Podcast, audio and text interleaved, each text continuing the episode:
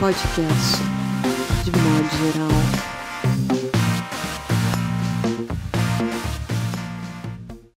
Olá, tudo bem? Estamos começando mais um podcast de modo geral, número 12, com um convidado mais do que especial, Chico Sá, Andréa Del Fuego, Mauro Damer, João Paulo Cuenca. Boa noite, confrades. É, as coisas sempre se acomodam, né?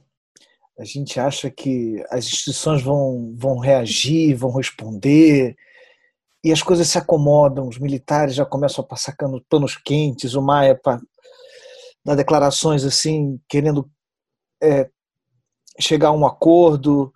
É, eu acho que nós estamos meio que num, num enigma de Toshines. Talvez alguns dos ouvintes não conheçam essa propaganda que vocês devem lembrar, né? Ele é mais fresquinho porque é crocante, é crocante porque é mais fresquinho, uma coisa assim, né?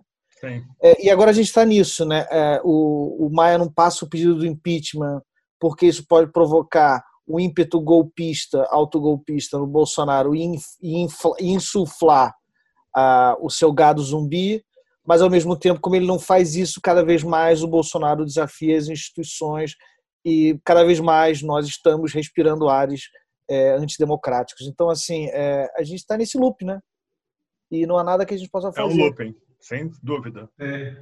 Mas é um looping antigo também, não é, João? Sim, mas é, é, é ele vai se aprofundando, né? Perfeito. você pensa assim, putz, o Moro saiu, putz, as pessoas estão batendo panela, putz, o Guedes vai cair daqui a pouco também, que vai encher o saco, entendeu? Daqui a pouco você tá no pau de arara e a galera tá, tá escrevendo nota de repúdio. Sim, sim. Complicado. Mauro Damer. A direita, hoje, o governo aposta mesmo na ruptura, né? na, na, na um pouco na, na desconstrução desse Brasil. Então, muito bem. Semana, esses, esses dias, assim, eu acho que me, eu me preocupo em, o que me inquieta é tentar encontrar esse esse ponto final da, da espiral, né? Que a gente não. Então, é um pouco isso. Perfeito. André Del Fuego. O que eu queria é, comentar, duas coisas rapidinhas que, que, que eu vi. Bom, que o Bolsonaro vetou a regulamentação da profissão de historiador. A regulamentação previa o exercício é, a quem tivesse formação em história, veja bem. E o veto, eles, é, a argumentação para o veto é porque isso colocava condicionantes na na atividade, a condicionante assim, feria a liberdade de expressão da atividade intelectual, né? Agora, engraçado que num outro momento, se a gente estivesse em, em outro patamar de polis e civilização, a gente podia discutir isso, né? Porque, assim, história faz de quem, de que ponto de vista. A gente discutia isso, a, não neutralidade da história, de que ela sempre conta, é sempre uma versão de alguma coisa, mas agora a gente não pode nem colocar isso no centro, porque a gente não pode falar em versão, a gente precisa defender um fato agora, qualquer, sabe? A concretude.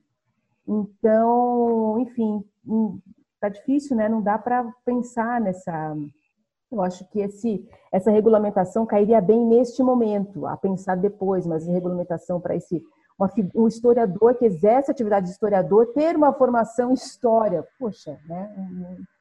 Enfim, que tivesse, não precisa nem ser um doutor em história, mas uma graduação em história e tal, neste momento. Enfim, e a outra coisa que me chamou a atenção agora no finalzinho do dia foi olhar os, os grupinhos que eu adoro, é meu, meu recreio, lá os bolsonaristas do, do Telegram, e daí eles estão convocando outro jejum, porque é o seguinte, o jejum de 5 de abril ele, por conta desse jejum, é que a serpente do Moro foi revelada e ele caiu como resultado do jejum de 5 do 4. E agora eles estão organizando o jejum, veja, 40 dias, que é para evitar o impeachment. E aí convocando, é pastor, é assim, é um 40 dias em jejum, não cai imunidade, não? Boa pergunta. Muito bem. Querido Chico Sá, muito obrigado por ter aceitado o nosso convite. É uma alegria tê-lo aqui. O que te incomodou, Chico? Eu que agradeço, Scott, Cueca, Mauro, André. É, cara, hoje da, da, da, quarentena inteira, hoje foi o dia que eu estive pior, assim. É, acordei, sempre acordo para escrever alguma coisa, ou comentar, ou é, tentar um diálogo maluco ou disparar alguma coisa contra essa, essa ficção maluca que a gente vive. E hoje faltou pólvora nos dedos, hoje faltou tudo. Assim, acordei e é, é, foi um dia meu de desesperança que eu não consegui reagir ao, ao, ao roteiro, esse roteiro de terror que a gente vive com, com o bolsonarismo, até pré-quarentena, né? Mas eu não tinha uma resposta de, de ânimo, nem uma resposta é, é, política, nem uma graça, nem um, uma, uma frase, um haikai. Eu, hoje, ah, um, dia que eu, um dia que eu acordei sem resposta. E uma das coisas que ajudou, assim, aquela imagem de, da, dos comerciários ajoelhados em Campina Grande, ali que é uma das cidades mais bacanas do Nordeste, uma cidade que é, uma cidade tem uma universidade com é, é, é o lugar do Nordeste para você ter ideia onde tem mais inventores, esses inventores é, ligados à universidade que já, sei lá, lá a primeira geladeira com luz solar do Brasil foi feita na, em Campina Grande. Então, é um lugar, digamos, iluminista, um lugar é, que, eu, que, eu, gosto muito do Nordeste. E aquela imagem é, daqueles comerciários que teriam sido forçados pelos donos das lojas, pelos empresários, a se ajoelhar. É, e uns cantaram louvores, outros estavam com bandeira nacional e pedir para abertura do comércio. Aquilo ajudou a, a, a chutar a porta da, de uma certa desilusão dessa, dessa quarta-feira. Sim, meu caro, realmente é um quadro que só se complica. É, hoje, Chico, é, uma grande amiga nossa do interior do Rio Grande do Sul, conversando com a Morgana, ela contou que é, como ela está sendo constrangida pela patroa dela a trabalhar numa loja de roupas e produtos para a burguesia local lá do interior. E ela parece que ela é a, única funcionária que, que vai de máscara, né, com toda enfim, com todo o receio né, de ser contaminada, porque as pessoas no interior elas têm muita dificuldade de aceitar o que está acontecendo. E, e a patroa até, ok, né, não fez objeções, mas a clientela, isso é o mais absurdo, a clientela reclamando para a patroa que tem uma funcionária atendendo eles de máscara. Né? Cara, que surreal. Então, isso é realmente, você vê que ali é uma loja da burguesia local e as pessoas entram com seus filhos, seus maridos, né, esposas, casais, e ainda reclamam da funcionária que está cometendo toda, né, todo o cuidado que precisa ser cometido numa época dessas. E interessante isso que você falou, né, do acordar sem resposta, porque a gente vai se deparando cada vez mais com esse quadro que é de pura de puro surrealismo, né, no sentido mais nocivo, né, que essa palavra pode ter. Né. Agora mesmo o, o presidente da República do Brasil postou no Facebook um ataque a Organização Mundial da Saúde. Eu fico me perguntando, eu queria jogar isso para vocês, para a gente partir para o segundo bloco, né? se chegaremos, quando chegaremos e como enfrentaremos talvez um momento um, em que a morte seja uma realidade enfim, incontornável contra a qual muitos dos brasileiros né, uh, se coloquem numa postura de desistência, sei lá. Uh, porque isso, por exemplo, em Manaus, por alguns relatos que eu vi no Twitter, já está acontecendo. Pessoas que estão perdendo toda a família estão, de certa forma, esperando a sua hora. Né? Isso é muito desesperador quando você vê da boca do presidente um e daí? Né? O que eu tenho a ver com isso? Tá? Muito bem. Eu queria jogar só uma, uma antes da gente claro. acabar, só para a gente não ficar essa introdução, porque também teve essa coisa trágica, né, que a gente está sentindo, porque a gente está aqui conversando semanalmente e está vendo essa, essa decomposição do Estado e da, enfim, do debate público. Então, dá produz esse mal-estar, né, na gente cada dia sentar aqui a cada duas vezes por semana e ficar, ficar tentando entender o que está acontecendo, né mas o, só para a gente poder daí depois tentar é, dar um foco ali que é é porque é isso que está desmontando o o, a, o espaço do debate, né? O espaço da gente, quando um governo, um, um presidente diz e daí, né? Que a gente está. O que, que a gente vai falar, entendeu? Assim, uma, sim, passa sim, a ser sim, tudo um absurdo, quer dizer, é o surrealismo, é, o, é todo absurdo esse que. É, desmonta o debate mesmo, é. Desmantela é, é, o debate. Né? Eu acho que isso talvez seja o nosso grande debate, entendeu? É, Tentar entender onde que vai acontecer esse debate de. É interessante, sim, sim. Muito bem.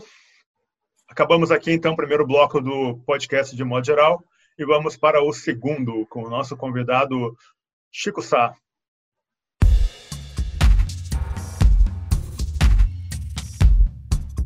Podcast modo geral.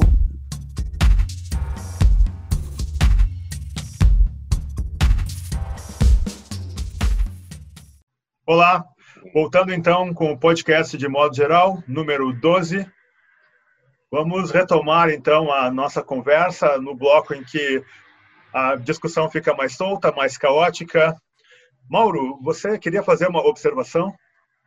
É, essa observação está é, tá na forma do, da, do debate, entendeu? Está na forma, da, tá na linguagem, nosso, a nossa solução, nosso debate, a nossa saída da loucura, assim, do debate público, ele está um pouco em entender esse desmonte da, da linguagem, entendeu? A provocação de hoje é um pouco para que a gente reflita sobre esses 12 episódios, a narrativa ao longo desse tempo de pandemia e entender esse lugar de, de, de desmonte né, do Brasil, né, que nos produz esse mal-estar. Né? E, no fundo, é a discussão do mal-estar que a gente sente pela, pela, pelo idaí de um presidente, pelo. Então, Perfeito. É, Perfeito, é isso. não, é isso mesmo. Chico, o que, que tu acha desse Idaí de ontem? É, o, o, o Idaí, eu acho que é, é, é uma. Eu acho que é ali uma, uma, sinal, uma um sinal claro de, de, de, que é no mínimo conturbar nossa, no, nossa mente, nossa, no, nosso psicológico, como diz o jogador de futebol, como diria o Jardel do Grêmio, ele quer perturbar nosso psicológico. Quando você diz isso, você desmantela um pouco o debate. E, e juntando ao que você trouxe, Paulo, do, do, do post agora, da comunicação do, do Planalto em relação à Organização Mundial de Saúde, de, de, eu acho que ele retoma também toda a pauta moral da mamadeira de piroca, é, da, da peleja contra, contra os gays, etc., como tábua de salvação dessa hora. Eu acho que a, a salvação vai ser, de novo, é, parecido, criar. É, eu acho que não, não cola mais, talvez, um inimigo, só o PT como inimigo, mas essa pauta, essa pauta é, bíblica, essa pauta vindo de novo com é, casamento gay, com toda essa é, mamadeira de piroca, com toda essa história, é, eu, eu, acho que é uma, é uma da, da, das armas que podem funcionar com, nesse momento de, de, de enfraquecimento do governo. E daí foi o prefácio para voltar de novo com uma, uma pauta pesada, é, parecida com, com a campanha. Esse post que você falou aí do Facebook, que o MS é, é, a favor de gay, que quer esculhambação no mundo, é uma retomada do, do discurso de campanha de, de, de, ter ali de novo o, o, os grandes inimigos e tentar, é, e tentar é, se salvar. Acho que a, a, o Idaí é muito preparou para essa, essa pauta que vai começar a ser reforçada com a mesma confiança na, no lastro da, da, do, do, do, das igrejas neopentecostais e a mesma em busca do mesmo do, do mesmo lastro que é, não onde ele não perdeu muita coisa não perdeu com o Moro não perdeu com a economia é, estando uma merda mesmo pré-quarentena é, não há é, ovelha desgarrada, é o que indicam muito bem as pesquisas, nesse extrato. E é um extrato que salva. Tem ali, você garante ali 20 e poucos por cento, você alcança 30 em alguns momentos e você se salva. Sim. Junta com o fator centrão, que vai ser vai ser o centrão mais caro da história, porque o centrão sempre foi caro. E, e, e, todos já recorreram ao centrão em, o Fernando Henrique na reeleição, os governos petistas em momentos de fraqueza. É, e agora, o Temer, o, né? O Temer, o Temer gastou muito o, dinheiro. O Temer gastou muito dinheiro, mas agora vai ser o Centrão na hora que, que, que pode cobrar mais caro possível. Né? Então, vai ser um, um, um centrão inflacionado. Então, imagina quanto vai custar essa, é, é essa parada. André? Pois é, esse daí. E daí são duas palavras, né? Ele fala cada vez menos. Ele precisa de. O vocabulário dele é cada vez menor para cunhar uma, um pensamento, uma tendência em milhares de pessoas que já estão lá, completamente abertas para ouvir o que ele está dizendo. Essas pessoas, esses, esses, esses, eleitores bolsonaristas e assim, neopentecostais e enfim, militaristas e pró-arma, contra o aborto, essa coisa toda, assim, foi um campo preparado de um jeito tão bom, assim, sabe? Botaram um fertilizante ali, uma, sabe aquele preparar o solo para a lavoura? Sim, e tá sim. aí, cara, assim, todo mundo, assim, são figuras, assim, que estão amadurecidas nessas, né, nessa ideia. Se era uma ideia distante, elas foram amadurecidas durante, não foi ontem, né? Foi antes da eleição é uma coisa muito conquistada e semeada também nos púlpitos das igrejas. E é um negócio que não tem muito o que fazer, porque religião é uma necessidade humana, tá lá. Enterrou o primeiro corpo e olhou para cima e disse, nossa, que sabe, botou duas mãozinhas para cima ali, já é uma... Desde sempre tivemos essa ligação. Então não é questão de não ter uma religião, mas sei lá, cara, qual pergunta que se coloca aí? Não sei, acho que a gente tem que inventar religiões que possam fazer uma competição, entende? Vamos a gente é. criar igrejas, não que a gente seja assim grande coisa, não é isso. Mas assim, uma, uma, uma diversidade, uma. Estava vendo é, alguém tweetando de figuras que adolescentes que, que são criados, porque os pais são pentecostais, neopentecostais, e eles vão para a universidade, assim, 40% desiste da igreja, né? E a preocupação da igreja justamente é com a universidade, isso tem a ver com a escola sem partido, porque justamente a universidade tira as figuras da, da, da, igreja, né? Eu, eu acho cada vez mais que esse é um celeiro muito importante que eu não sei como pode uma esquerda, um, um, campo progressista pode se aproximar, ao mesmo tempo é um campo que rejeita um pouco essa a igreja, a religião como uma coisa que seja fundamental, mas ela de alguma maneira é uma necessidade de muita, de muitos. É um xadrez, assim, a gente está uma sociedade que está bem encurralada e que está. Eu digo isso porque é o seguinte, só para. Por que, eu estou dizendo isso? Esses bolsonaristas, agora que o Bolsonaro se aproximou do centro, as pessoas estão também aceitando o centro. Nos grupos bolsonaristas, o centro, assim, ah, não é tão mal assim. Ele sabe o que está fazendo, ele sabe o que está fazendo porque ele é o Messias. Sim. Então, sei lá, essa porcentagem era 30, passou para 28, esses assim, esse núcleo duro, né? Se vai ser 12, 2% que seja. É muito, é, é muito. É um carvão ali que para alguém vai lá, passa um ventinho e ativa isso outra vez.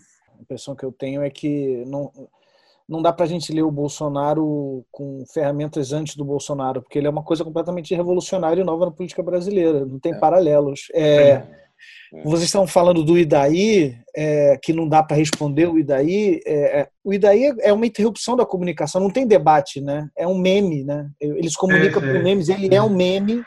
E, e, ele só ele projeta isso para gerar engajamento, como, como se ele fosse uma marca ou influencer ou, ou alguma coisa assim.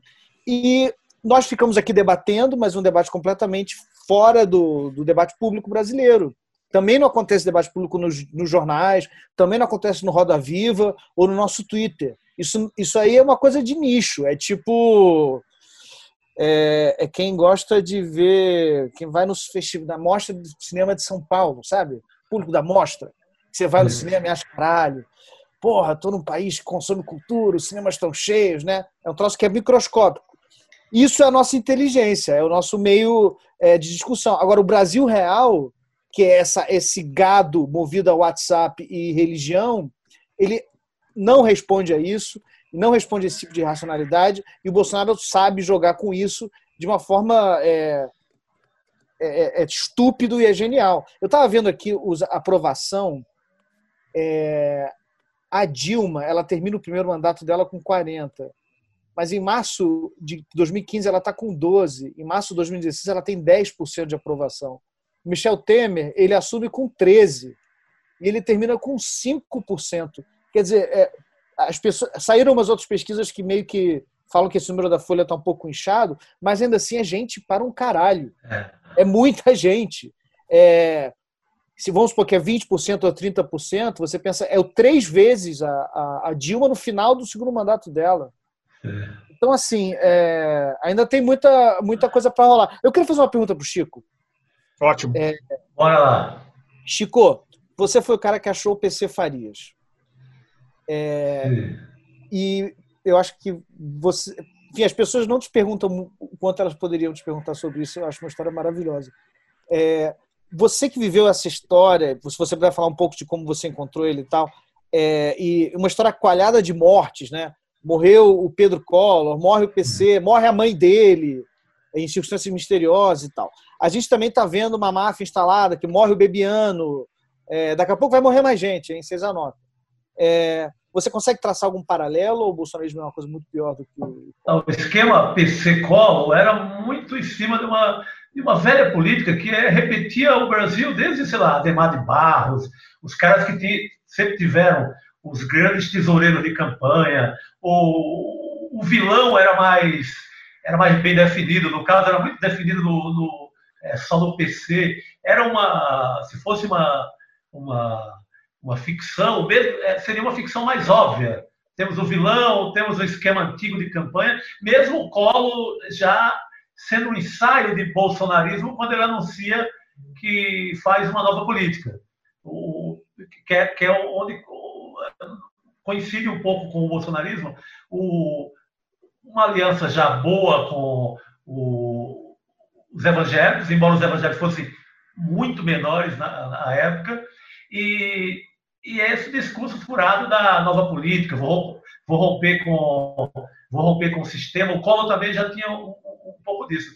Mas o, funciona, o, o, esquema PC-Collor era muito antigão, na, assim, repetia muito o que Getúlio Vargas, né, Jânio, o Ademar de Barros aqui em São Paulo, do que a velha política havia feito no Brasil até então, que é tem um recolhedor de dinheiro com, junto a, a toda a elite brasileira, um cara que sai catando dinheiro para eleger um, um, presidente. No caso do Collor, um pouco um cara que era um, era um certo outsider, embora já fosse governador de Alagoas, era governador de um estado pequeno, por um partido pequeno, era um pouco outsider diante da, de uma política que tinha Ulisses Guimarães, o Brizola, o próprio Lula na sua primeira candidatura. Então, é, é ele é, ele é parece um pouquinho só com o bolsonarismo, nesse sentido de que estaria rompendo com todo o sistema, etc, etc. Mas era, é, é uma política.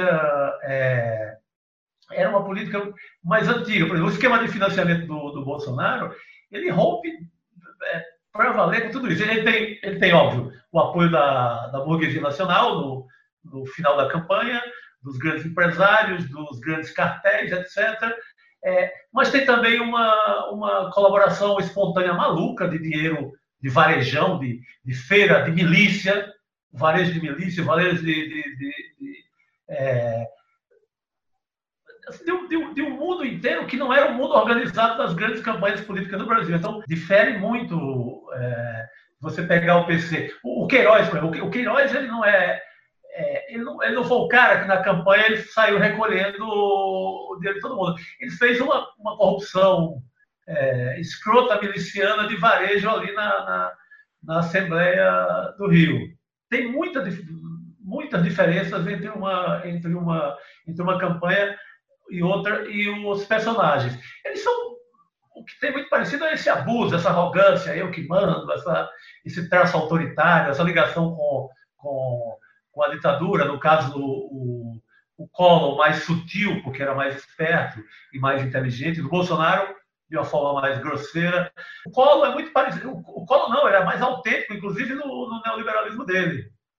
O Collor já larga dizendo que vai privatizar tudo, ele já era já era Estado mínimo desde o primeiro dia de campanha contra, claro, Marajá, né? contra Marajás, etc. Então, o, o Collor tinha uma, uma cara de campanha mais, mais bem definida. Né? Quando a gente pensa no Collor né, e pensa é, no, no, aparato midiático que levou o Collor à, à, à presidência, né, é, dá pra, aí dá para traçar um paralelo muito, muito fácil entre a ascensão do Collor e a ascensão do Bolsonaro. Né? Você tem uma operação, bem no caso do Bolsonaro, é, jurídico-midiática, que é a Lava Jato, que caça é. o candidato favorito, é, bota ele na cadeia e, e, e, e alça o Bolsonaro à presidência. Agora é. você vê essas forças se reorganizando para tentar tirar o Bolsonaro, como fizeram com o Collor.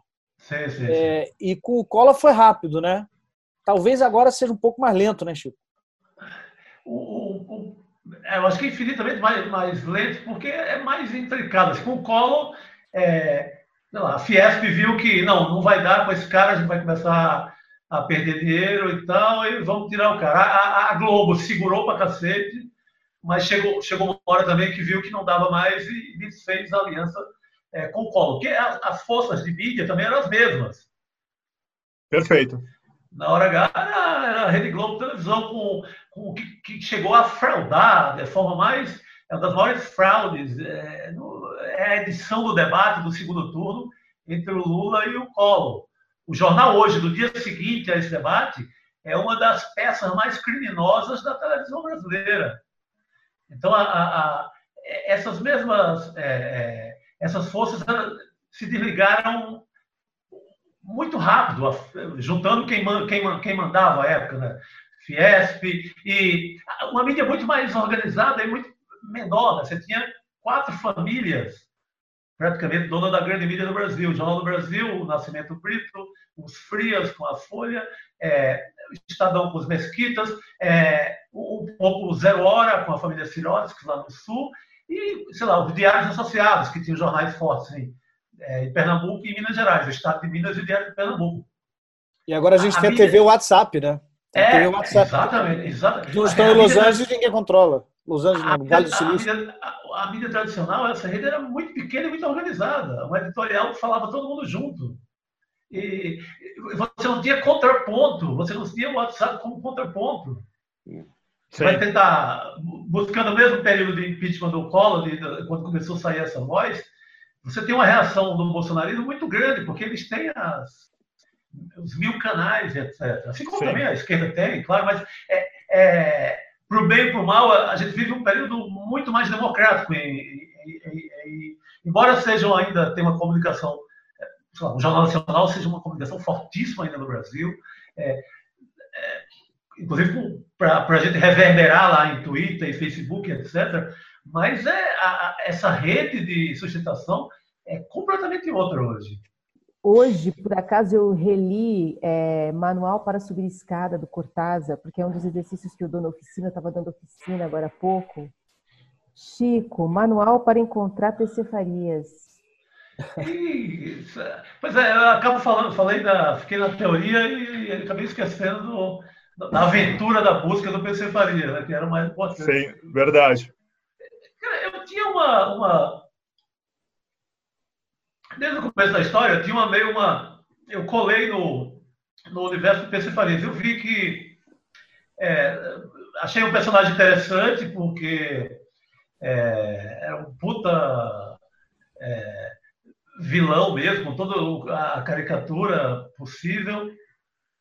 Enquanto estava todo mundo indo em busca de é, Polícia Federal ou da CPI no Congresso, eu colei muito no PC porque eu achei que ah, esse cara vai render uma grande história a qualquer hora. Sem saber que ia fugir, sem saber que ia dar impeachment no colo e tal. E, e me aproximei dos advogados dele. É, e talvez até o sotaque nordestino tenha facilitado, porque eles vinham ali de Alagoas e tal, um bocado de coisa me ajudaram. E fiquei, comecei a, a fazer é, fonte no entorno dele. O, o, há uma lenda em Maceió até hoje, inclusive, que eu que eu é, é, é, fui beneficiado por, por ter tido um romance com o mordomo do PC Farias.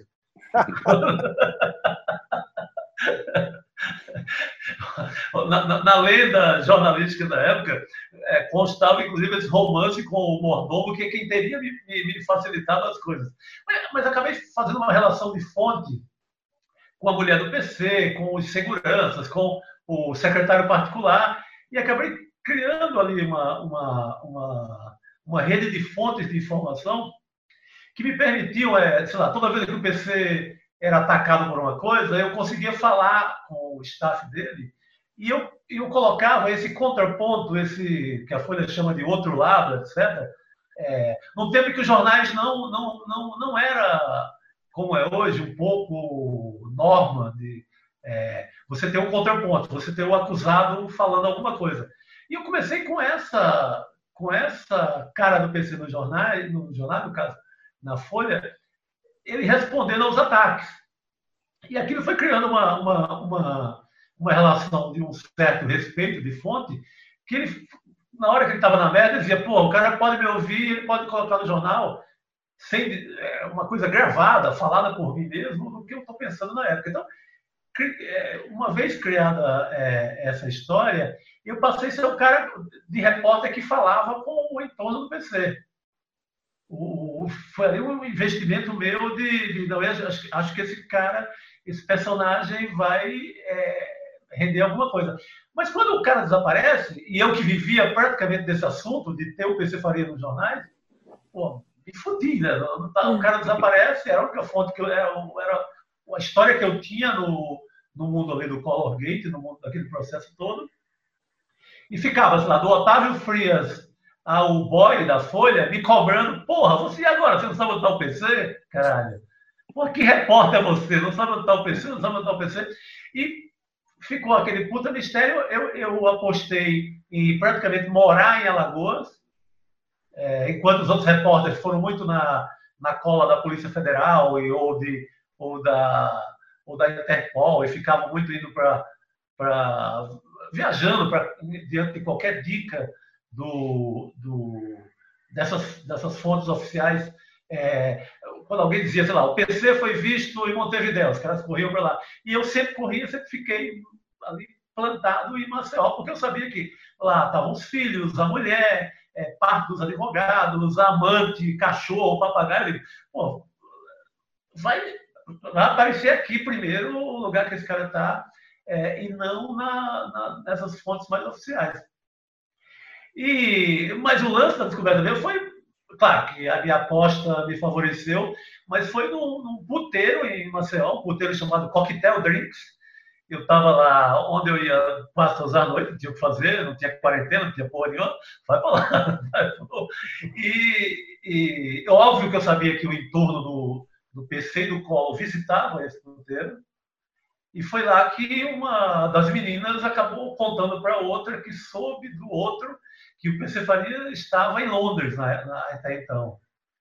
E eu comecei a apurar a história e ainda peguei, mas é, o PC Faria em Londres e depois ele já fugindo para Bangkok. Quando eu faço a matéria mais interessante mesmo, é ele já em Bangkok, na, numa pocilga da Polícia de Imigração em Bangkok, é, e, e é, é, quando eu consigo fazer uma boa entrevista, quando eu consigo pegar uma, umas ameaças da mulher, dona Elma Farias, que viria também na. na você falou, é, Cuenca, na, nessa escalada de mortes, é, a, a Elma Farias, a mulher, ela morre de, de, de infarto, sem ter complicações no coração até então, 40 e poucos anos. É, morreu, morreu vários empresários, a, a, ficou muito noticiado o Pedro Collor e o PC. Mas teve a mulher, é, teve o, o, várias pessoas do, do staff, teve a, um empresário da Bahia que é, negociava é, diamantes na África, também ligado ao esquema. Assim, é um puta romance policial, essa, essa cadeia de mortes que sequer foi, foi é, noticiada. Mas quem você acha que matou? É, no, primeiro, no primeiro momento, eu achava que tinha sido. Eu tinha dado uma matéria com, o, com alguns nomes e contatos da agenda do PC na época, os encontros que ele tinha e que teria e ele, na, época, ele estava acertando umas merdas que tinha dado em propinas, sei lá, por exemplo, da, da construção de uma hidrelétrica em, em, é, no Nordeste. Assim, tinha, tinha um bocado de coisa que faltava acertar em grana, e tinha muito empresário que tinha, tinha é, muito empresário, principalmente de São Paulo, que, a, que, que é, tinha encontro marcado com ele ali naquela hora, na hora do pertinho do, do crime. Então eu achava que tinha sido um pool de um consórcio empresarial que tinha escalado ali um, um pistoleiro, ou a própria namorada, para causar uma confusão ali, entrar alguém e matar. Era o, a minha primeira aposta é, é, foi essa, assim. Depois a versão oficial é que os dois, é, a Suzane Marcolino, que era a namorada, e o PC tinham brigado e um tinha atirado no outro, aquela, aquela imagem é, que a gente cansou de ver ali, com aquele sangue na cama, etc. Nessa versão, eu não acredito. O Mário Magalhães, assim, tecnicamente provou, é, numa reportagem, juntando é, perícia, é, reapuração, uma coisa ali de, de, de uma, acho que a apuração mais bem feita desse caso até agora, é, que mostra claramente que aquela cena do crime, aquela não, não, não, não condiz com a verdade. O colchão foi retirado, a sala foi lavada, então a versão oficial não, não, não rolou. Eu, eu, eu acho que foi um crime de encomenda do empresariado. Eu continuo muito com de alguém que estava. que tinha, tinha a versão também do irmão, né, do, do, do Augusto Farias. É, não sei se é porque eu, eu tinha muita ligação, e, e, você, por mais que você seja, seja tecnicamente uma ligação de fonte, mas eu estava muito dentro da família na época, de, em matéria de investigação, de apuração, eu não, não dei muita bola para essa ideia de que pudesse ser alguém da família, mesmo com Augusto virando tutor e sendo responsável pela grana depois eu sigo com essa. Se, se fosse naquele Você Decide, daquele programa policial da Globo, eu apostaria num consórcio de empresariados que estavam negociando com ele naquele momento. Mas isso que aconteceu naquele tempo, Chico, relacionado com hoje, assim, porque hoje, é, como você mesmo disse, né, nós temos uma realidade de comunicação muito muito mais complexa, muito mais democrática, muito mais diversa, que é claramente hegemonizada por, uma, por um pensamento, uma postura sem contrapontos, né? sem oposição, sem quem possa confrontar. Né? E, é. E nesse sentido, parece que aquelas funcionalidades, aqueles mecanismos daquela época, né, eles são quase ingênuos com, comparados com hoje, que você tem esse varejo de apoio, como você disse, né? a campanha de, de sustentação de, de propaganda e, e, e, gabinete do ódio, etc. O que eu vejo de imagem poderosa, que pode também ser dar um novo rumo à história agora, é essa, são as valas comuns. Em todo momento da história que a gente teve essas valas comuns, elas ela, esse assombro da vala comum, ela acaba dizendo alguma coisa muito, muito forte. Então, é, é, é, é, um paradoxo acreditar nas valas comuns. É uma imagem pesada, triste, mas eu lembro muito do. quando surgiu o movimento das ligas camponesas no Nordeste, ali no, no, que foi até um dos motivos que, que, que que os, que os Estados Unidos, é, um dos motivos que, que fizeram com que os Estados Unidos investissem muito é, contra a, a, a, os políticos do Nordeste e, e, as forças políticas do Nordeste na época do primeiro golpe de 64, porque as forças, as ligas camponesas, comandadas pelo Francisco Julião, lembravam muito a ideia de Cuba, porque eram ligadas aos canavieiros etc, etc, etc. É, nesse período, teve uma imagem também muito forte que eram os enterros, é, que, era, é, que eram os camponeses não ter sequer um lugar para se enterrar.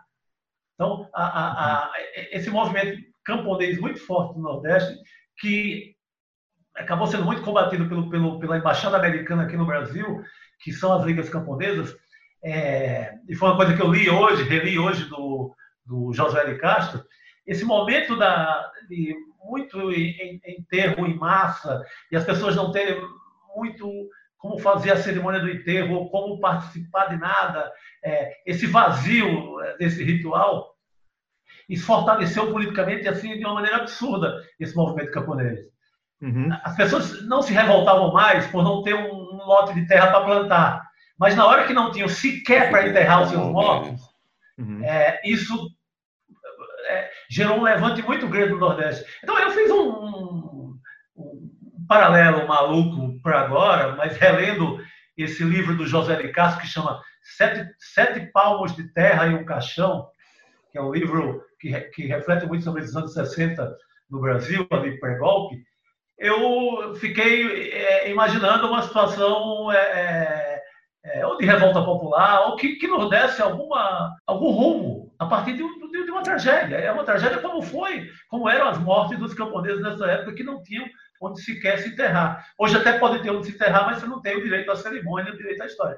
É uma coisa que é uma viagem é, simbólica, mas é, é, é, é, parte do dia hoje eu refleti muito sobre essa, essa, essa história da, das valas comuns. Acabei indo outro rumo, não te respondi a pergunta inicial, mas é, é uma forma de resposta.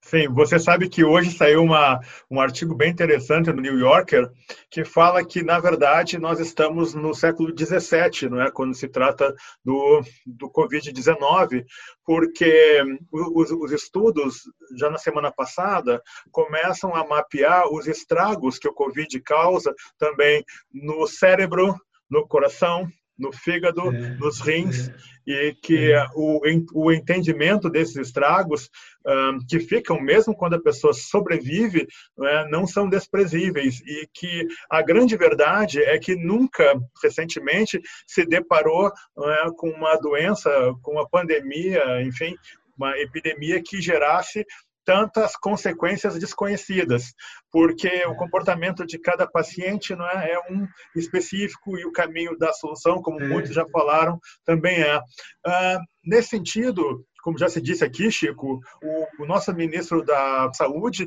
ele parece um desses caras que, a, que as empresas contratam, né, quando estão quebradas, para ficar enrolando os seus credores, e, e ele está se afirmando dessa forma mesmo, como um sujeito vazio, não é, que não agrega, que não gerencia, que não apresenta um planejamento. Ah, nesse sentido, eu queria fazer uma rodada aqui e perguntar para vocês o seguinte: ah, isso que o Chico acabou de falar, né, do impacto dos enterros e tudo mais, isso pode ser o aliado definitivo né, para confrontar essa postura de absoluta irresponsabilidade do presidente da República. E o João Dória parece que é o político que melhor explora isso. O que, que vocês pensam disso, André Del Fuego? Ah, eu não sei se tem levante, não. Está uhum. tudo muito capturado, capturado demais, sequestrado, hackeado, para dizer a palavra, né, de um vírus de inteligência sim, sim, sim. da internet, da internet e tal. E é isso, né, assim, o problema, se antes o problema era assim, se o limite era não ter onde cair morto, talvez agora o limite seja não ter onde postar ou não ter Wi-Fi. Acho que se cortar o Wi-Fi, não sei, não necessariamente a gente melhoraria tendo um levante, mas abafando essa força, né?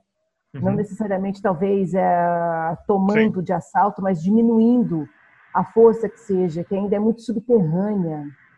Exato. Jornal nada, assim, é só entrar nos, nesses grupos, nesse, nesse, nesse, nesse, nisso que está esse, esse mapa fluvial dessas informações que seguem, que são produzidas por alguns lugares e são disseminadas. Mas elas ainda têm uma força incrível ainda de adesão. Sim, muita Ela força. Está ligada à identidade de uma figura.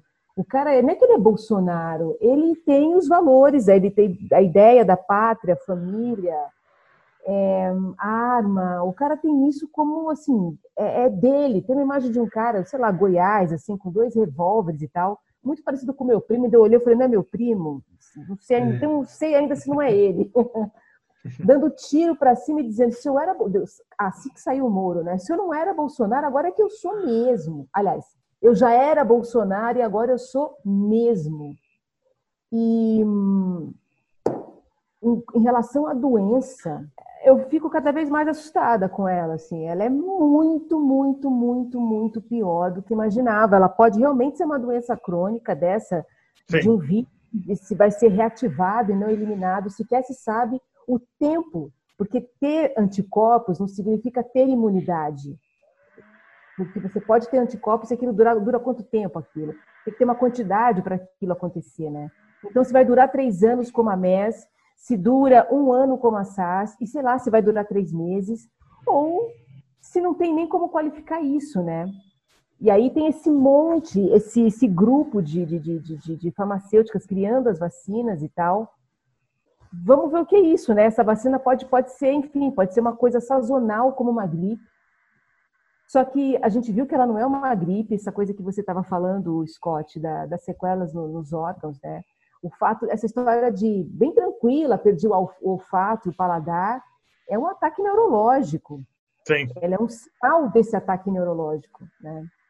Exatamente. Então, e essas pessoas que estão assintomáticas também não se sabe se isso então, se esse vírus pode ser reativado, se ela não pode desenvolver. É o que o artigo diz.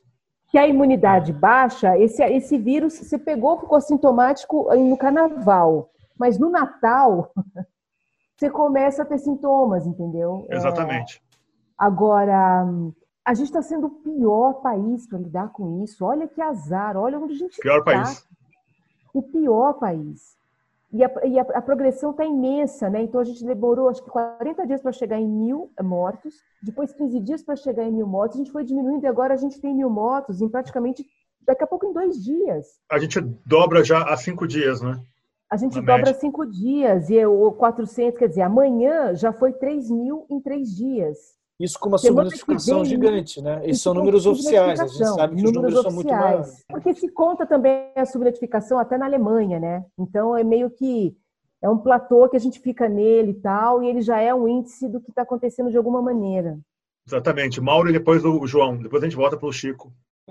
O, o que eu acho que daí tentar entender essa nossa conversa assim é que tem a ver um pouco com que essa coisa tá todo mundo confinado, então a importância das coisas no mundo digital ou nas redes, por exemplo, quando a gente vê uma imagem, né, de um cadáver ali, ela tem, ela é replicada numa escala é, mundial, sim, tal. Sim, sim. a importância que isso tem ele passa a ser é, é, muito maior do que se não tivesse com o mundo tão conectado. Né? Então, o real com o virtual hoje é a grande chave, eu acho, da, da gente entender a importância das coisas. Por exemplo, mesmo os bolsonaristas, assim, uma quadra de gente de joelho é, rezando já é uma imagem forte o suficiente para para aprisionar a a abstração de milhões de pessoas, né? Então sim, é um peixinho em Viena, uma, uma né? Andando no...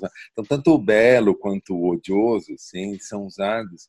Então a gente está radicalizado digitalmente, vamos dizer assim. A gente está andando de casa, olhando o mundo através dessa janelinha aqui e tal, uhum. e entendendo uma radicalidade que isso que para mim é o que me choca mais, sabe? Isso que para mim é o é, é, o grande desafio e é a coisa nova que a nossa geração está sentindo, de velhos, jovens, mas hoje o presente está sentindo e que ninguém nunca sentiu, né?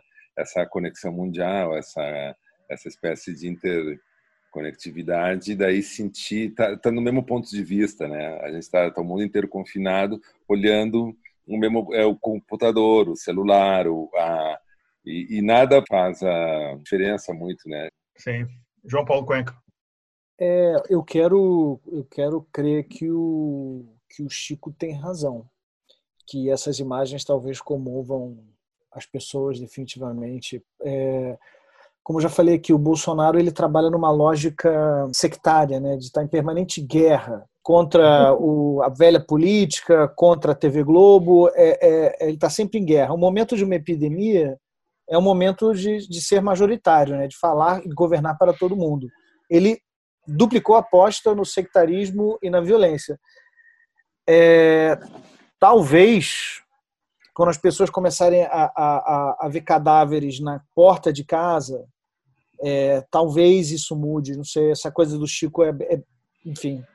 Como, como o Mauro falou, a gente está vivendo cara, mais do que nunca mediados por imagens, né? Não tem coisa na rua, né? Não tem a imagem da passeata. De repente a passeata vai ser uma passeata de cadáveres em, em valas comuns.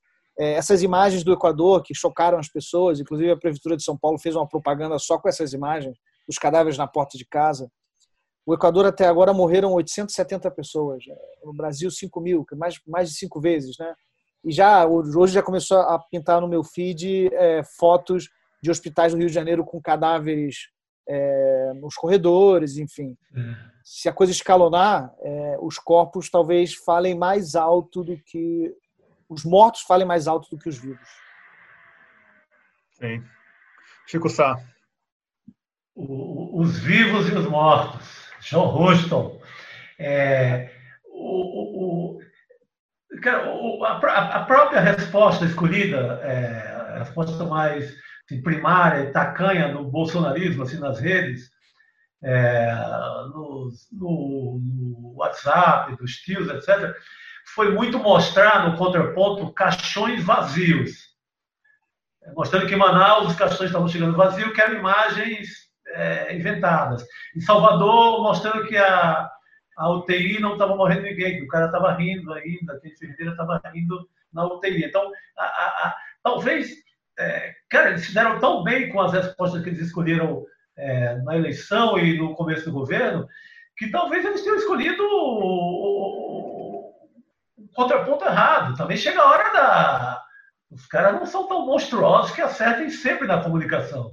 E essa imagem de mortes e a notícia, isso, isso envolve é quem vai perdendo né, seus parentes. Isso é difícil lutar com isso, mesmo, no, mesmo com essa plataforma que eles têm, que é uma plataforma moralista, é, que bate com as igrejas, que bate com Deus, que bate com todo mundo. Não sei se eles vão ter resposta para isso. Dobrar essa aposta de, de é, é nessa hora, assim, contra isolamento, contra tudo. Você pega a, a, a coletiva do Ministério da Saúde agora, não fala nenhuma palavra de, de, de isolamento, nem de. É, nem sequer num cuidado assim. Se você puder, se cura, fique em casa, mas quem, quem não pode tem que ir mesmo e tal. Nem isso. É, nesse aspecto, eu acho que o, o, o Dória está. É, uma vez que não é mostrado no contraponto nenhum governador é, do Nordeste, por exemplo, não se mostra o Flávio Dino em momento algum como contraponto de sensatez, se mostra o Dória, que entra numa coletiva oficial todo dia dentro do, do jornal do meio-dia e à noite, etc., talvez o Dória esteja virando esse cara que está, inclusive, é, indo um pouco e comendo ali já no centro mesmo, como o grande político que esteja falando né, nesse contraponto do bolsonarismo. Que também viria a ser uma escolha é, muito calculada dos meios de comunicação, né? Pô, por que escolher um Flávio Dino ou outro? Vamos aqui, que aqui é garantido. O cara fala como a gente e na hora H ele vai vender a, a empresa pública e fuder o SUS da mesma forma que o Bolsonaro. O que a gente teve de história agora em relação à, discussão que nem precisa falar, mas basta ver as imagens de hospitais. Tem uma discussão que vai que, que se impôs agora é que que tamanho do SUS vai ser, que tamanho a saúde pública vai ser que a educação pública vai ser. Né? Então, é, é, isso é que a grande pauta, uma vez passando isso, e mesmo já de agora, é que pô, na hora H foi o SUS que salvou essa, essa história. Você vê que o Mandetta ele bota o colete e ele, ele faz uma aliança. Ele era contra, contra reforço do SUS, historicamente. Nos mandatos do Mandetta, ele nunca acenou para fortalecer o SUS, etc. Mas ele, sabiamente, durante, ele viu o que estava acontecendo e durante a. Vestia, vestia o jaleco. É, aquele jaleco do SUS ali tem uma história, ali é uma história. Ele está ele tá falando com o enfermeiro lá no Acre, ele está falando com todo mundo, ele está ele tá criando uma rede ali mental é, imediata. Até o, o, o, outro cara, técnico do Ministério da Saúde, que eu esqueci o nome dele agora, até ele está com gravata, ele tirou o colete. Todo mundo tirou o colete, assim, dando uma resposta. Ali é uma mesa neoliberal pensando em saúde é, de, de, plano de, de, de, saúde e olhe lá. É, então, a, a, a, acho que essa, essa pauta de que tamanho de saúde pública a gente vai querer, isso vai ser fundamental. Só que eu acho que um cara como Dória, é, ele vai conseguir, ele consegue agora, é, é, com as medidas sensatas, ele está tomando medidas sensatas. Não vou falar mal dele agora durante as medidas sensatas, mas é o mesmo cara que daqui a pouco quer botar uma sigla daquela lá de programa de saúde é, terceirizado, sabe? Então, é, eu acho que o herói de agora é o cara que defende o SUS e está lá, é, e esse cara não tem sido mostrado na, na, tal mídia hegemônica. O contraponto tem ficado até o Dória. Não vai no Flávio Dino jamais. Você sabe, João, que eu estava pensando nisso que vocês estavam falando agora, que o Chico mencionou, da, sem perder de vista o comportamento brasileiro. Eu acompanhei hoje uma carta de um procurador Regional da República sobre a ocorrência do acampamento Terra Livre, né, que é um encontro que acontece todos o, no mês de abril, todos os anos, das comunidades indígenas. E depois eu vi os desdobramentos dessa carta e, e muita gente dizendo né, que vários povos estão fugindo para dentro da da floresta, não é? E isso Caramba. também eh, relata uma situação bem crítica hoje. Parte Pô, da, que imagem, né? Essa, que imagem Não. pesada, né? Então, me parece que a grande imagem da semana, dada a importância do acampamento Terra Livre, porque de fato você vê os indígenas como protagonista, entende? Não é alguém falando pelos indígenas, não é? Uh, não, uhum. não, não são os evangélicos, não é a esquerda, não é ninguém, são os próprios indígenas que fazem esse acampamento uhum. todos os anos. E, e, essa questão de fugir para dentro da floresta é uma imagem bastante forte. E nessa carta desse procurador ele fala justamente disso.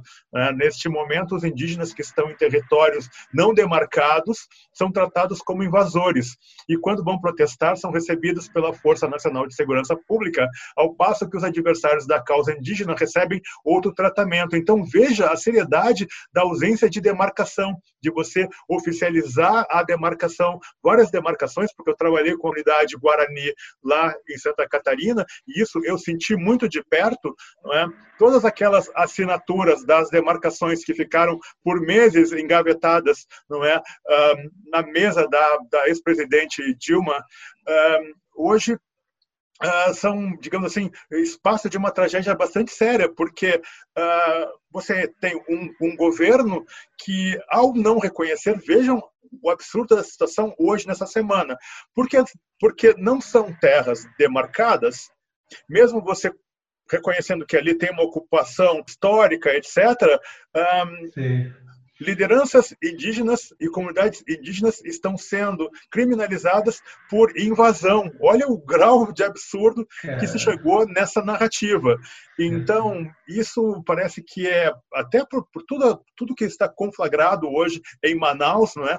parece que a atenção se nós tivéssemos que buscar uma situação emblemática do Brasil hoje, me parece que ela está justamente nesse espaço.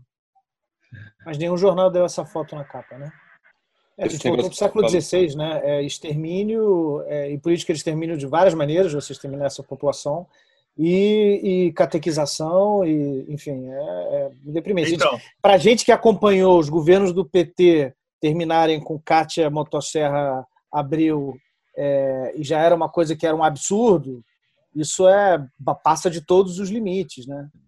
A ponto de parte da esquerda ter alguma esperança que o, a situação na Amazônia vai ficar um pouco melhor por causa do Mourão, que ele é o interventor, né? Olha isso, que loucura, bicho. Que loucura, que, que, que sonho enviesado, né? Que, que, que, que erro, que maluquice de será que pós-Covid, porque eu acho que a América já está assinando para isso, assim, que é uma preocupação maior com ecologia, né, justamente por conta dessa de um mundo assim absolutamente é, com as reservas, enfim, do amíngua e tudo, e isso tem uma questão com, enfim, com as epidemias e tudo mais, com essa ligação, é uma preocupação ecológica, porque ela também é econômica, essa ligação óbvia, né, é, será que daí não pode ter um interesse maior em uma intervenção na Amazônia? Não sei se bem a palavra intervenção, mas uma coisa mais, uma pressão maior. A gente estava com essa pressão anterior, né? Pré-Covid e tal, e essa briga, os franceses, lembra daquilo, né? Da, da, da Merkel e, e, e, e, o Macron ali dizendo esse cara, né? Enfim, pelas, pelas manifestações sobre ecologia do, do, do próprio Bolsonaro, enfim. Então, talvez essa pressão aumente pós. É uma pressão a mais aí chegando, provavelmente. Mas o Brasil, de novo, para, para mundial. O que o Bolsonaro faz com essa pressão é.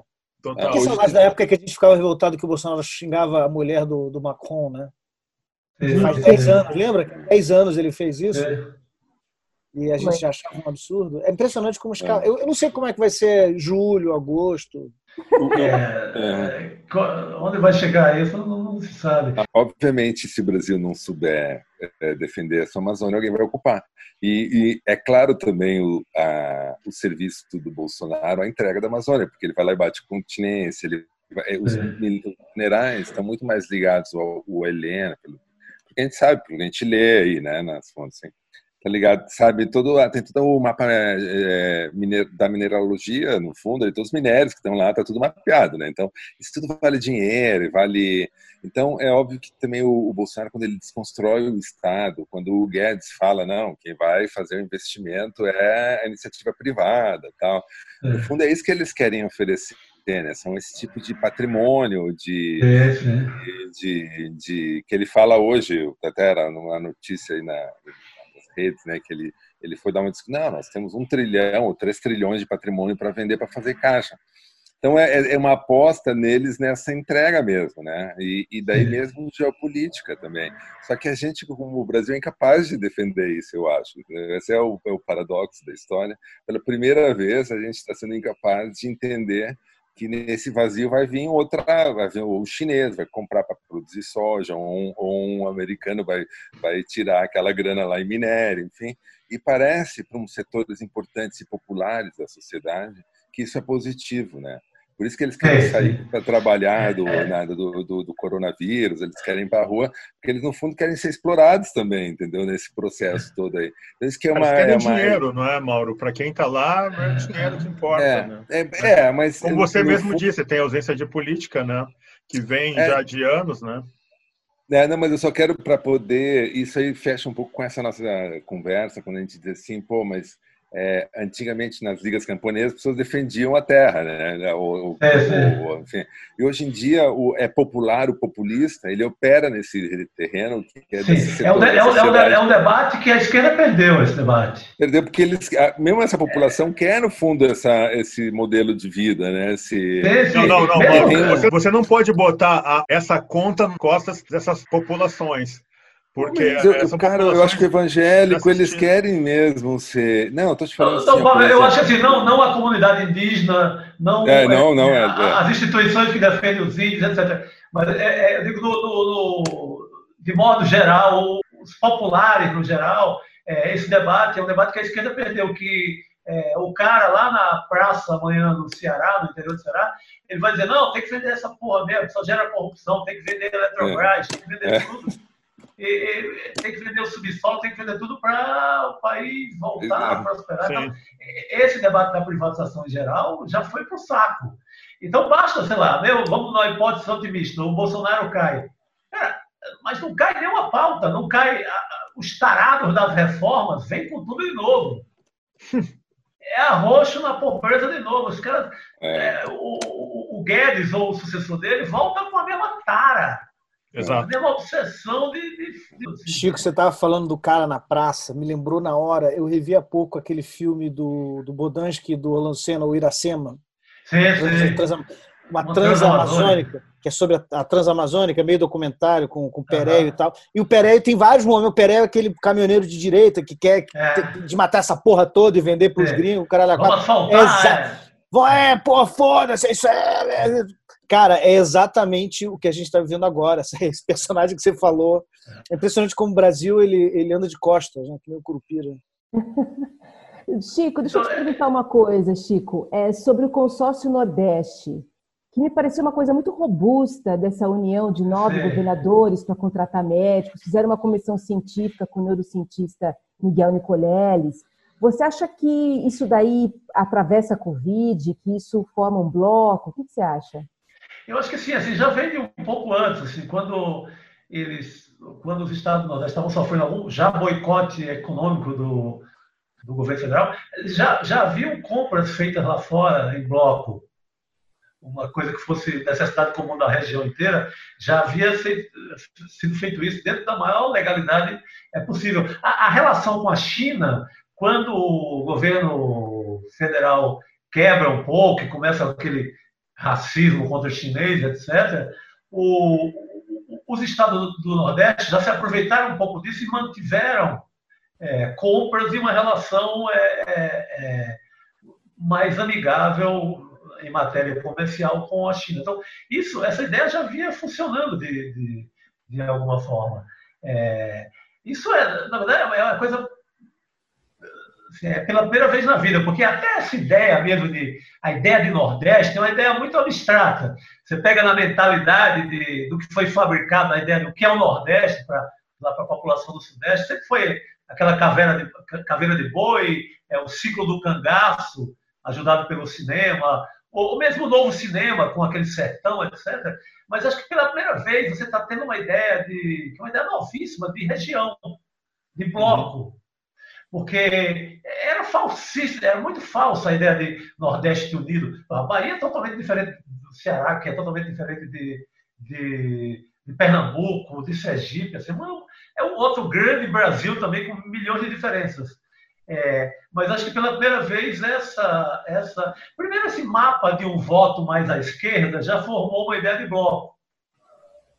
E, e, e agora, nessa crise do, do, do coronavírus, acho que está se consolidando uma ideia de, de, de região econômica, política que age é, em conjunto. Isso é um grande saldo, ao meu ver, da, da, dessa história. Você tem agora um comitê, um comitê científico é, comandado pelo Miguel Nicoleles. Você tem o um pensamento conjunto do, do, do, novo Estado. Então, isso é um ensaio de um bloco é, é, é sem essa ideia é, ridícula de qualquer separatismo, mas é um bloco econômico que se forma em contraponto à loucura do governo federal. Muito bem, acabamos aqui então o segundo bloco do podcast e vamos para o terceiro, onde são capturadas situações e pessoas que poderiam, que renderiam bons romances.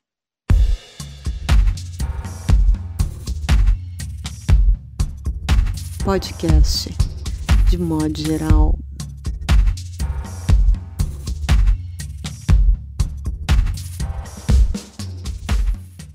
Voltando então com o terceiro e último bloco do podcast de modo geral, e vou pedir então que o nosso convidado seja o primeiro aí e aponte que figura ou situação bizarra ou não daria uma boa personagem protagonista ou antagonista de romance brasileiro contemporâneo.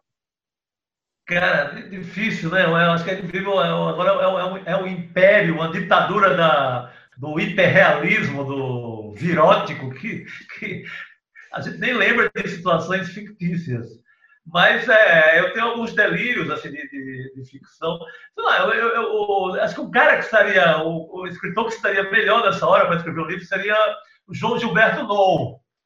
Imagina, cara daquele do Hotel Atlântico, uhum. sabe, aqueles corredores do Hotel Atlântico, acho que esse cara seria o. Ou do animal quieto na esquina.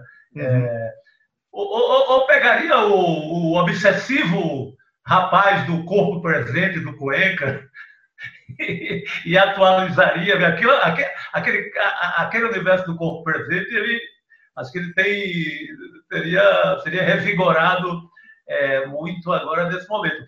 Mas assim, numa, numa, numa ideia de, de escrita mesmo, o único personagem que veio meio como sonho na minha cabeça é, foi um eu escreveria um monólogo de um, de um beatnik, um poeta beatnik, que estaria preso numa kitnet minúscula no centro de São Paulo. É, ali, tirando a poeira de velhos mapas da América, ou de, ou de lugares lá do Pantanal, lugares do Brasil que ele foi. O que me ocorreu como romance nessa época seria esse, esse, esse, esse delírio de, dessa viagem do cara que mais viajou no mundo o cara mais flanê, o cara mais é, da crônica da rua, do universo, ele preso o delírio dele nessa, é, nessa hora. João Gilberto Novo colocaria essa. É, daria boas tintas nessa hora, seria aquele cara. Beleza. Mas é só uma viagem, como toda ficção. muito, muito bom, Chico Sá, muito bom. André Del Fuego. Eu acho que eu fico com esse fiel que fez o jejum no dia 5 de abril e que teve como resultado a saída do ouro e que agora ele se prepara para ficar 40 dias em jejum para que o Messias não seja empichado. E aí toda essa, essa preparação, é, bom, ele vai fazer esse jejum onde? Vai fazer dentro de casa, a família tem que estar convencida. Se bem que eu ouço muito a conversa dos vizinhos, os vizinhos, parte deles são evangélicos e tal, eles se encontram, eles fazem encontros, é, eles, eles, se juntam, as portas fechadas. Coisas estão acontecendo, as portas, a porta está fechada, mas tem gente lá dentro, tem fiel lá dentro com o pastor. Caramba! Então, é, olha só, culto clandestino, isso é irresistível. Você entra É, uma religião é, clandestina, que você não pode entrar, daí que você entra, né? Mas esse, esse mundo aí, sabe? Esse mundo quieto, não é? Que o fiel tá quietinho Sim, lá, fazendo o jejum sim. dele. Em nome do quê, meu Deus? Mas enfim, em nome desse Messias, que é pro Messias que é É, pra... 40 dias. é, o cara falou 40 dias. O cara falou 40 dias. Mas daí, Cara, isso porque aí- 40 dias é, é o, aquele, o, aquele conto do Kafka, do o Artista da Fome, é 40 dias, é o, é o limite é 40 máximo. dias aquele. É, exatamente Ah, é, 40 o- dias, é. Maravilhoso. E qual é o É. final? né? E o final? E, e- e o conto é isso, né? Aquele artista lá é, é isso, né? Adoro esse conto. Vai que o É. bolsonarista leu, tá se inspirando. É, é. João, até o final, acho que não. Mas... ótimo, querida. João Paulo Cuenca, Cara, o personagem, eu acho que é o Maia, sabia? Eu tava pensando nele. É, é porque ele tá entre a cruz e a caldeirinha, né? Hoje o, o Miguel Lago, não sei se foi o cara da Piauí, um cientista político, publicou um negócio maravilhoso, que ele lembrou daquela declaração do, do Churchill, é, quando o primeiro-ministro inglês aceitou a anexação da Tchecoslováquia pelos nazistas em troca de uma paz que sabia-se que não viria, né? Aí o, o Churchill falou: entre a desonra e a guerra, eles escolheram a desonra e terão a guerra. E eu acho que o, o Maia está nesse momento. É, ele, é, ele deixa passar, não deixa passar, a cadeira dele está queimando, as instituições estão derretendo a olhos vistos, é, é, ele está botando o pé na piscina, e tira e bota. Não é um cara que tem muita musculatura política, é, é um sujeito que veio um político completamente expressivo, filho do César Maia. Era, caiu de tipo, paraquedas. caiu de paraquedas É. completamente, né? É, Sim, sim. e, se, e se vê alçado de repente numa posição completamente chave e nevrálgica para o futuro do Brasil é, é muito louco. Talvez o Maia seja a pessoa mais importante agora. É, e a gente tem que depositar esperanças também e que ele seja o nosso Churchill. O, o mais maluco é que você não, não ninguém está cobrando ele, assim, ninguém de que manda no Brasil de, nos editoriais ou, ou no mundo dos negócios, ninguém está também cobrando ele. Porque as pessoas estão com medo, cara. Porque se não É, passa. os Você não vê a, é, Exatamente, Não, se você não vê- passa, ele você cai. não vê, é, você não Não vê é só ninguém ele que cai, né? Você não o vê ninguém instigando o, o Maia de quem tem poder mesmo. Você não vê. Ele está ali. Ótimo. Mauro Damer. Eu, eu, eu, eu tava pensando num personagem meio, assim, meio, ah, parecido com o da, da André, mas um cara meio Michel Lebeck, assim, no Brasil no futuro, assim, uma espécie de evangélico que fica ali, eu, eu- muito inspirado pelo, por esses tweets que eu li, desses caras falando em Deus e salmos e não sei o que e tal. Então, é sempre, eu, a princípio era um hacker de evangélico, assim, tendo, né, falando desse novo Brasil aí. Mas na verdade eu acho que o personagem é a Regina Duarte, cara, que é essa vagabundíssima é, Caralho. namoradinha do Brasil. Que tá no limbo, tá no limbo maluco lá, né? Trocou a carreira por dois meses de marketing para esse capitão não fazer porra nenhuma. E, cara, é, é o, é o pior negócio, é uma, é um, revela muita coisa do tipo de artista, de, da bagaceira que é essa, essa indústria aí, produtora desse tipo de. e que acha que vai fazer e faz a cagada não serve para nada, né, cara? Então, assim, essa é a minha personagem. Pô, mas é uma, é uma bela personagem. cara. É, a porcina, sei lá o que. É, No fundo, ela fez uma, uma loucura sem tamanho, cara. Eu não estou metido numa, numa situação muito absurda, cara. Bom, eu, eu vou propor três possibilidades. A primeira delas é, tem a ver, talvez, com um personagem protagonista, um cãozinho, né, uh, contaminado ou temendo a contaminação pelos seus donos aí, porque vocês viram essa semana que parece que se apontou aí a possibilidade concreta de, né, Sim, dos sim, cães, dos sim. cães se contaminarem, porque já tem um número considerável, já teve dos felinos, etc. Mas Ah, ficar outra- doente, eles ficarem é, é, doentes. já tem no- nos Estados Unidos casos confirmados de cães que contraíram o Covid-19 Agora- dos seus, dos seus donos. Né? Então, você Agora vê... vai funcionar o, o- o isolamento, porque. Então, o- gatos- Perfeito, é. Gatos É, já, mundo já não- estavam não, apontados, não. né? Já ah. eram vários casos e agora cachorros.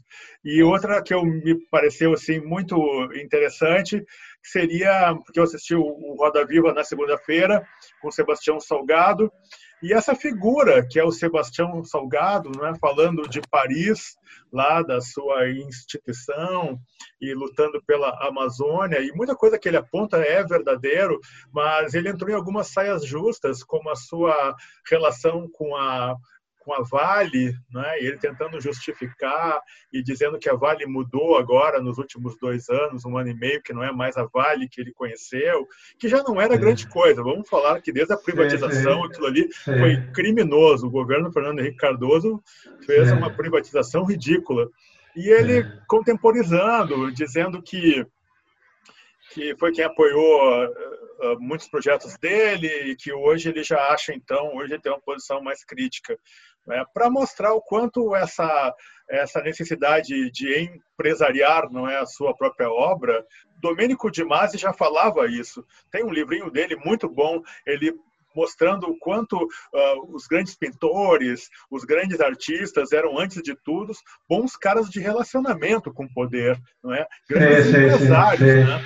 Sim, e, é o que o, e é o que o Sebastião Salgado é, de certa forma. E outra pergunta que eu achei muito interessante foi quando alguém perguntou assim, como é que você faz com esse seu estúdio gigantesco de seis metros, né, de, de, de, de largura, que muito estúdio em São Paulo não tem essa dimensão, quando você pede para os indígenas posar para suas fotos, não é? Você não está se intrometendo demais numa realidade ali, e ele dá uma justificativa bem interessante para quem lida com fotografia, né? Com a invasão, com o assalto que é cada registro fotográfico, um debate muito interessante, eu recomendo que assistam isso.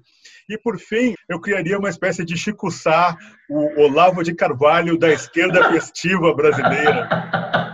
o Olavo de Carvalho cirandeiro. presidente, Chico. Quem seria o teu presidente se você fosse Olavo? Se fosse Olavo, cara?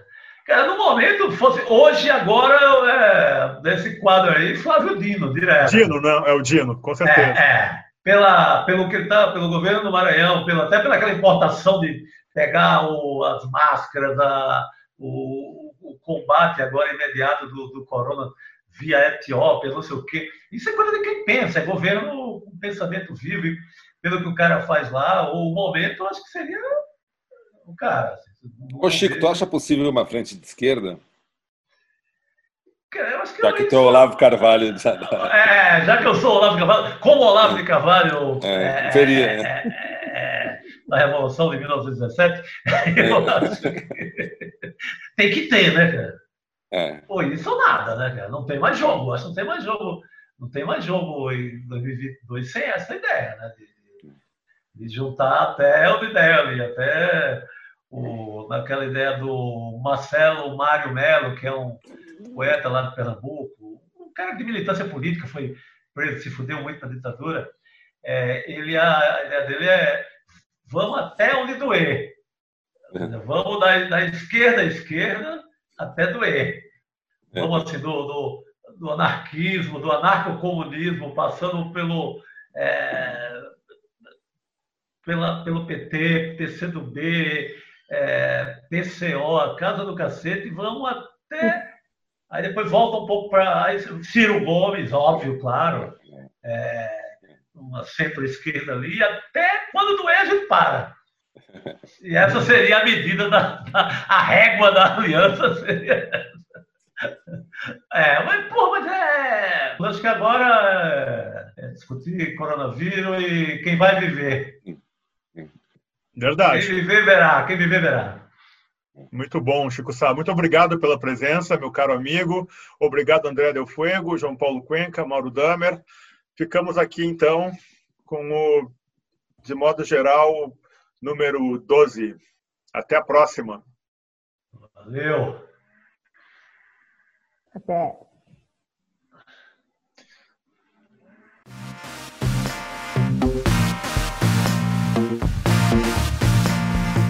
Podcast, de modo geral.